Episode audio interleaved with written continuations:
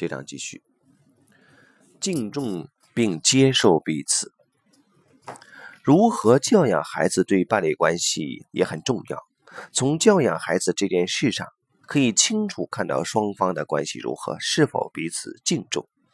缺乏尊重的话，夫妻双方不仅在亲子关系上会产生问题，就连伴侣关系也会产生嫌隙。如果我们对某人说：“我接受你，你就是你，我接受你是我的先生，或者呃，我接受你是我的太太。”这代表我们接受的还包括你的父母、你的家庭、你的家族传统。换句话说，我们必须知道，我们不可能保护孩子免除这些家族悲惨命运的影响，除非他们也能真心说出相同的宣言。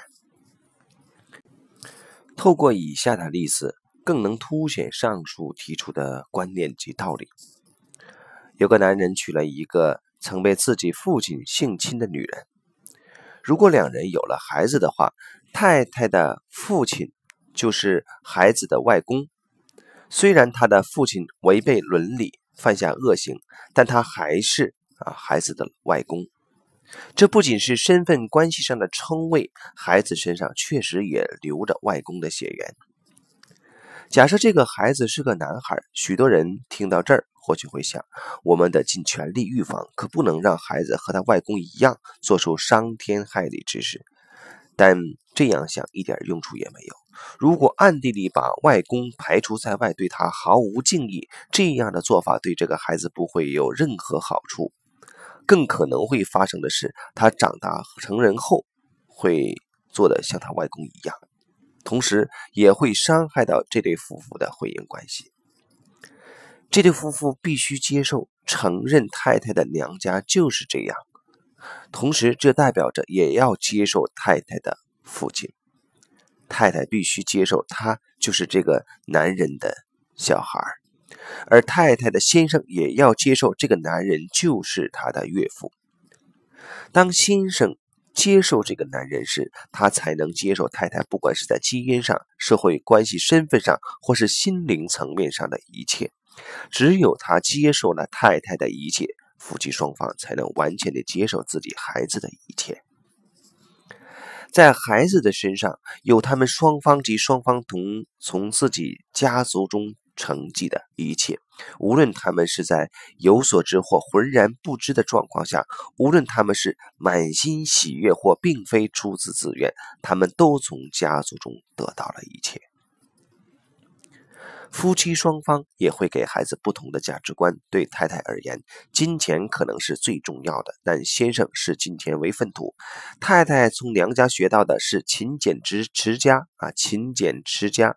先生却是散财童子。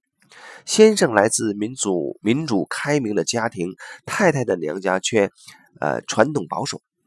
在两人交往之初，夫妻可能完全不觉得这些价值观相异啊，会造成任何的影响，甚至还会觉得十分令人着迷，感到相当刺激。可是，一旦有了孩子，双方遇到教养问题时，这些在当初觉得不重要的不同价值观，通通会浮上台面。就连夫妻自己当年对待父母的叛逆举止，如今同样会在自己的孩子身上重现。只不过他们这回扮演的是当年父母的角色。此时，要是另一半又有不同的看法，更严重的争吵冲突将会相伴而来。夫妻夫妻或。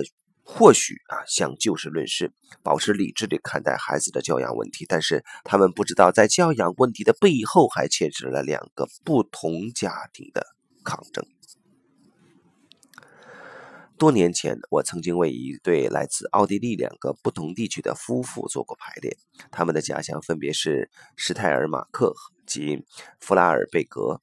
我当时并不知道，这两个地区一直以来都处于敌对状态。其互相仇恨的程度更像德国巴伐利亚和普鲁士之间的冲突。在这个排列中，担任代表的人对这段历史毫无概念。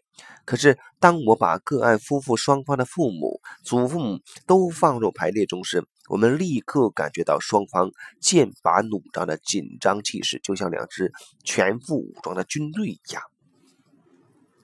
这样戏剧性的呈现对观众来说当然很刺激，但是对当事人而言却代表着极深层的冲突。因为夫妇双方在心灵中都对自己的原生家庭抱有忠诚，但同时伴侣关系又要求接受伴侣的原生家庭价值观，还要接受两人的孩子会有这些性格与特质。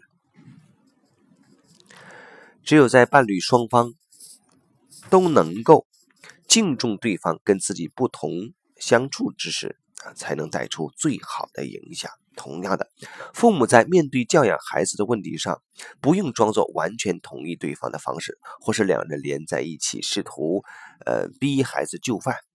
在家庭关系中使用手段只会被看穿，所有计划出来的策略都是行不通的。我们真正该做的是，找出一条双方都能接受、认同的方法。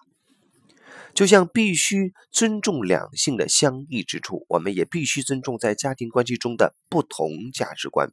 孩子自己会看到，也会知道，母亲用钱很节俭，父亲则奢侈浪费。但是，父母双方都找到一个两人都能接受的平衡点，相异性越大，两人之间的尊重越多，这个家庭越能建立出一套属于这个家庭的新价值。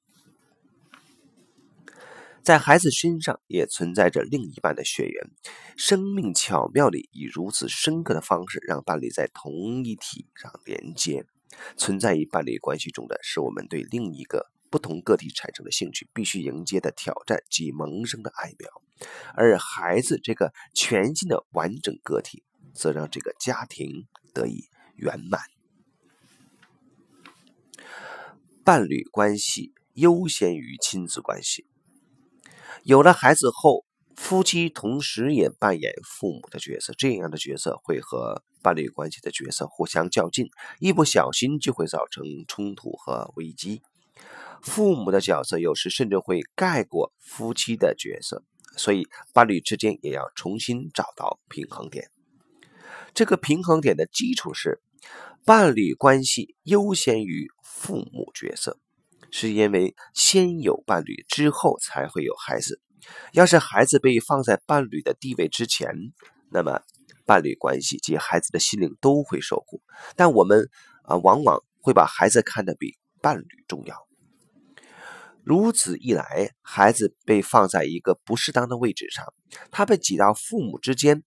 正确的序位应该是在父母底下或后面。而且有些时候还扮演了取代伴侣一方的角色，这不仅不该发生在孩子身上，同时也阻碍了伴侣关系。伴侣关系是一个家庭的基础，是家庭中的第一序位，伴侣应该比孩子拥有更优先的地位。因此，夫妻必须。要有一些小孩不在场，能与对方独处的时光，这是非常重要的。